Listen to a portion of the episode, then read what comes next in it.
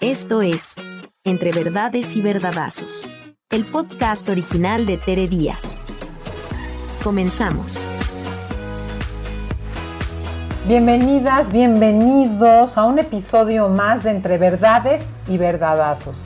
Tema temazo con terapeuta terapeusasa, que es cómo sostener el deseo en la vida de pareja. Y nos quedamos hablando del deseo la vez pasada y por eso volví a invitar a mi querida Nildia, Nilda, como ya estoy planeando el apellido, digo mal, Nildia, Nilda Chiara Viaglio.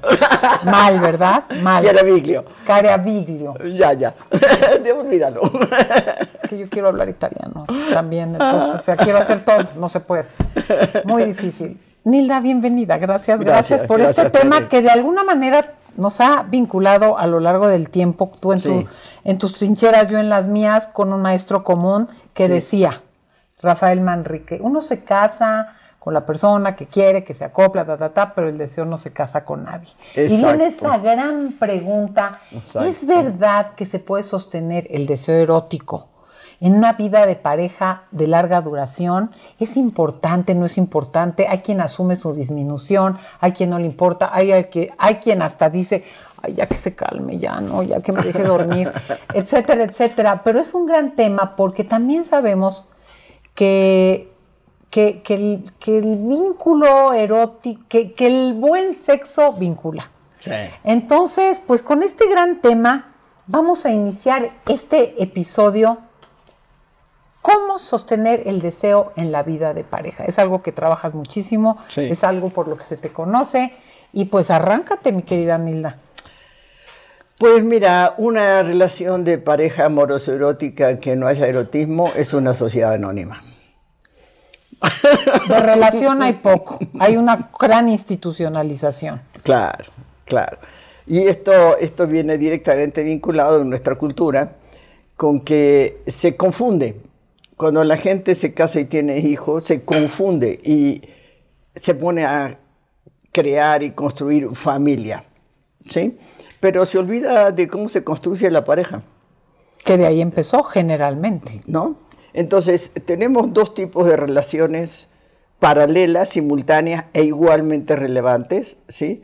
Construir familia, que cómo se construye una familia con conducta, ¿sí? O sea, tomando decisiones de conducta, acciones para construir esa familia, o sea, pertenencia, estabilidad, acuerdos, este, patrimonio, hijos, este, todo esto, ¿no? Muy importante. Ok. Pero resulta que esto se basa, se basó para empezar a construirse en la relación de pareja. ¿Sí? Pero resulta que la conducta que nutre la relación de pareja no tiene nada que ver con lo que nutre esta. Absolutamente, es hasta contrapuesto. Entonces, aquí necesitamos erotismo, necesitamos lo lúdico, lo aventurero, lo inesperado, lo sorpresivo, todo lo que tiene que ver con la evolución de la conciencia a nivel individual y aquí a nivel social, porque el ser humano es un individuo social. Entonces necesitamos nutrir ambas, con la conciencia que aquí no hay erotismo y aquí está el erotismo. Si nos dedicamos a construir familia y nos olvidamos de construir pareja, entonces la pareja va desapareciendo, ¿sí? Y llega un momento en que solo hay familia. Se la traga la familia. y luego hasta los abuelos, los suegros, los... O sea, es de una fuerza y una potencia la, la institución matrimonial y la familia que lo otro ya no cabe. Ya no cabe. Y resulta que no, así no es la cosa, porque cuando la pareja disminuye, o desaparece, porque muchas veces desaparece y tú lo sabes como terapeuta, este, ¿y después qué hago? ¿Sí? No, se hace un sinsentido, se hace una obligación, se hace una rutina. Y mira que hay quienes tienen la gran vocación a la paternidad y los costos son bajos, pero la minoría. Sí. La minoría en una época en que nos construimos, construimos nuestras identidades desde otro lugar. Sí. Desde otro lugar. Sí. Eh, entonces, eh, ¿qué hacemos con el deseo si nos ocupamos de la familia? Acá hay un problema que se cruza, ¿sí?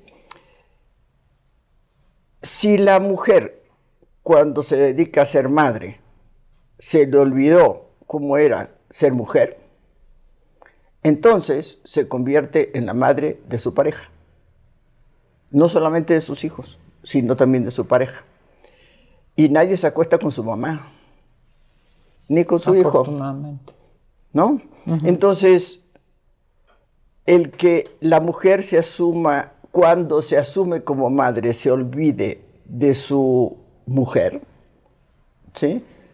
es el elemento que logra que el erotismo se acabe. Después nos quejamos de las relaciones extraconyugales, de los deseos hacia afuera, de, lo workaholic del que quedó fuera de la maternidad. Sobre todo en estos arreglos este, convencionales de pareja, ¿no? Exactamente. Fíjate que ayer leía una columna de Rosa Montero que se llamaba La decisión. Y esta cosa de cómo las mujeres llega a una edad en que entra la fuerza y la importancia de soy o no soy mamá. Pero al final concluye, porque no lo voy a contar todo, pero en relación a esto que comentas, es que todos deberíamos de criar, ¿no?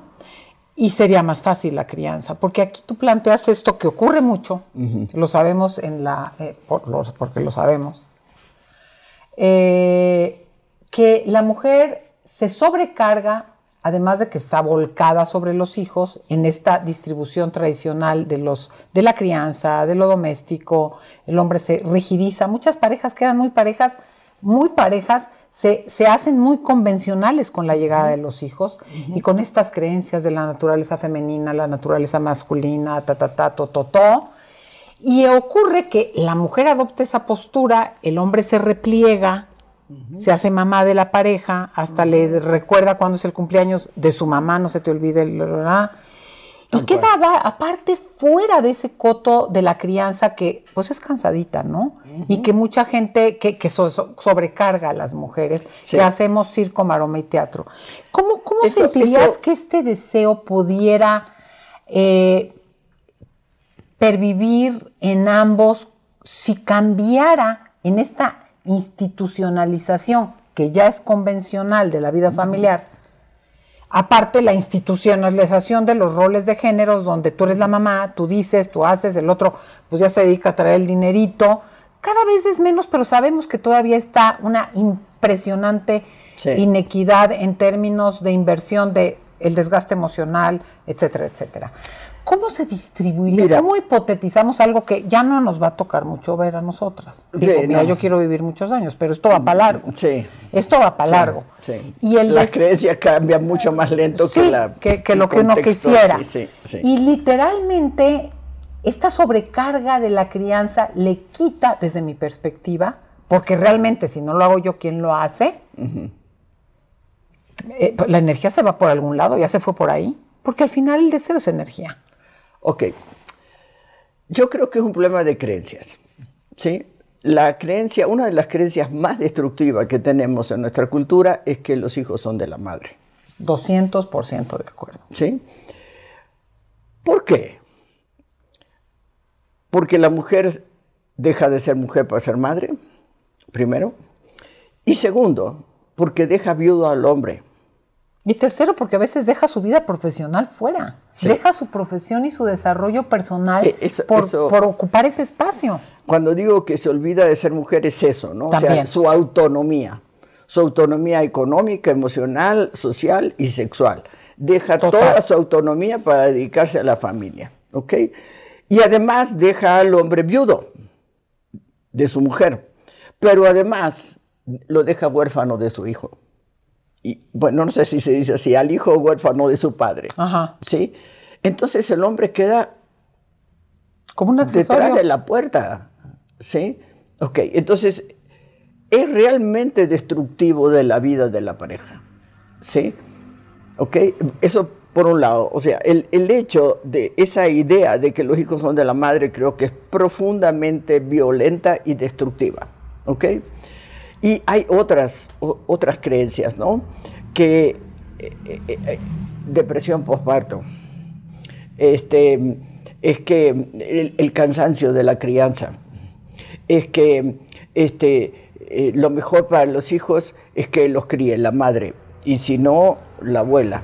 El instinto, ¿no? El instinto sí, o sea, materno. todo esto, como cu- cuando sabemos que hoy en día esto del instinto hay que volverlo a pensar, ¿sí? Somos tan sociales en tantas cosas. Porque a la mujer, porque, porque instinto, instinto cacahuate, pues no es cierto.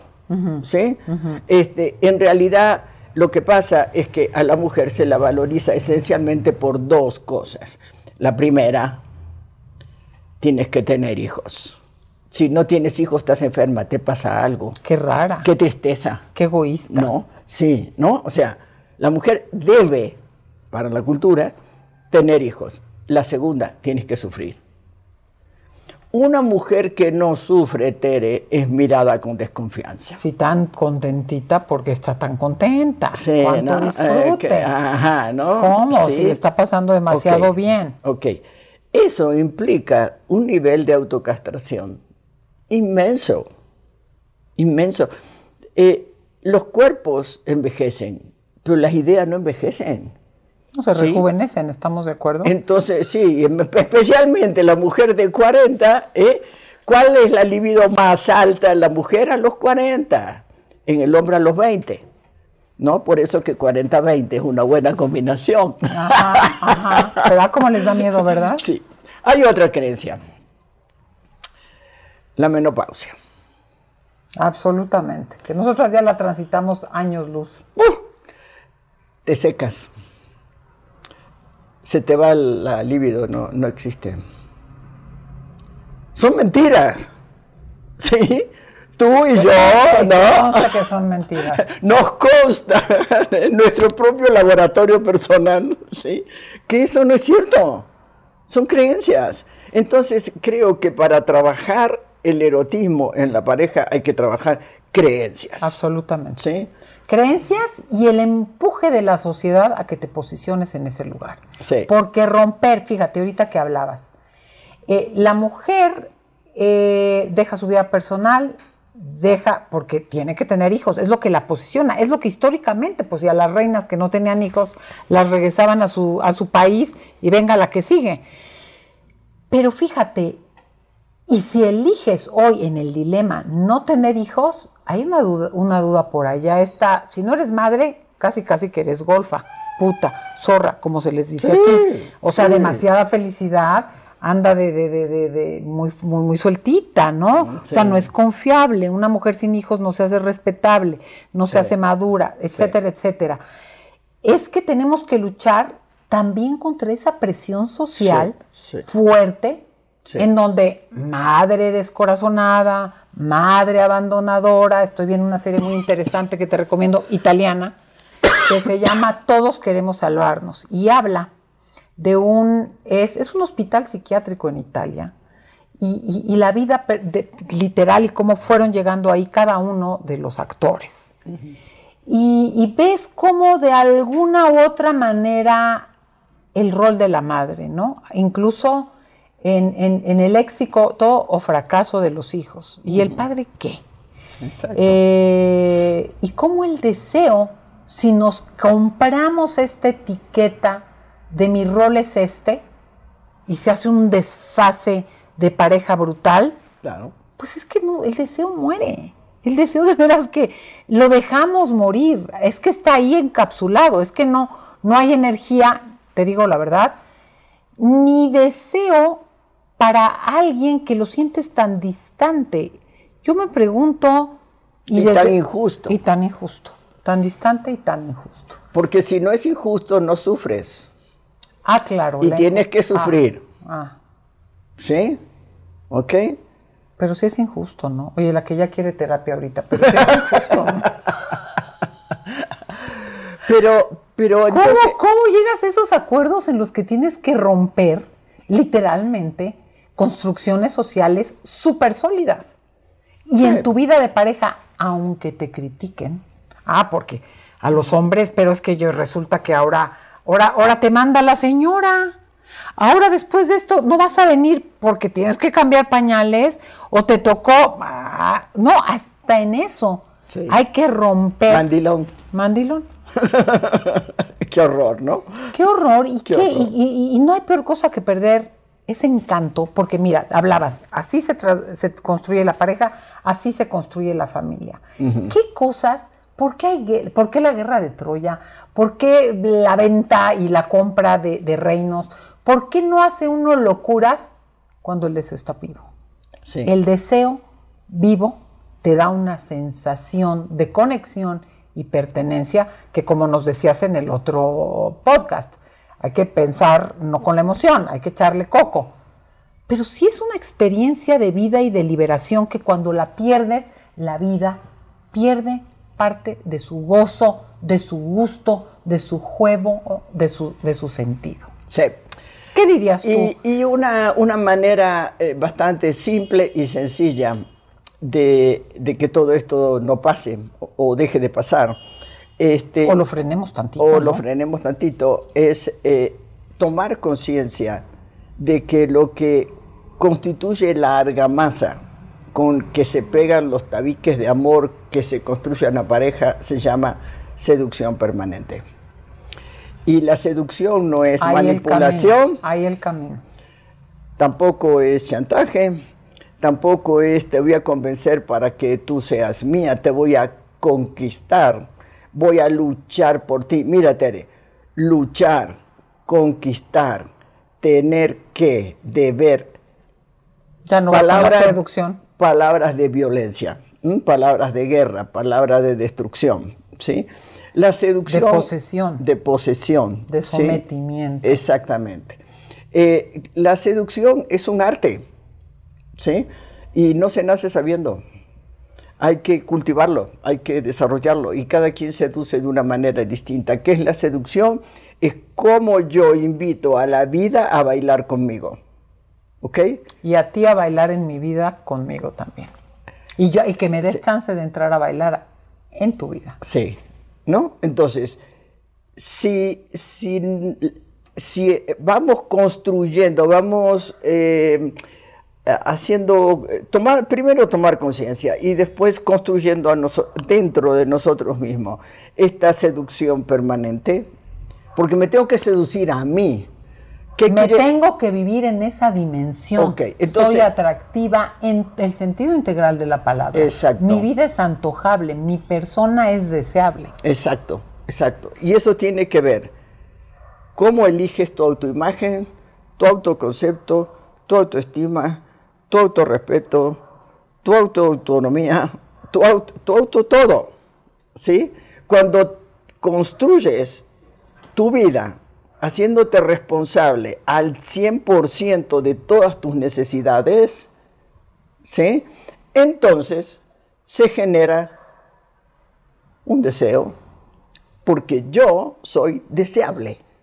Y una suficiencia, o sea, tengo para dar, porque no solo en la relación pido. Exacto. Tengo para dar, tengo para que se te antoje estar aquí. Y fíjate que esto que dices me encanta, porque seducir eh, no nada más es eh, una cosa sexual, es una cosa erótica que puedo no tener, incluso ahora las nuevas parejas, que, a veces hay distancia física, pero ese fluir del antojo, del deseo, de, de, la atracción, de la curiosidad, del gusto, del apego, se da, claro, se puede culminar en el contacto físico, en el acto sexual, pero, fluye por todos lados. Son miradas, son recados, son presencias, es música, es una cena, es saber que estás, son, mil cosas. Y eso es lo que nos lleva a alimentar y a cultivar el deseo más allá de lo y Ahí hay que agregarle un poquito más de sal a, este, a esta ensalada, ¿no? Este, ¿Cómo, de dónde surge, emerge, florece el erotismo? en el placer de vivir. Si no hay placer en el vivir, ¿sí? el erotismo no aparece. ¿ok? ¿Cómo se cultiva el placer de vivir? A través del cultivo y el desarrollo del placer en los cinco más dos sentidos. ¿sí? Si tú disfrutas lo que ves, lo que hueles, lo que tocas, lo que comes, lo que entonces te vinculas con el placer de vivir tu vida. Estás conectado con la vida. Sí, con la vida. Y cuando uno tiene vida, tiene erotismo. ¿Mm?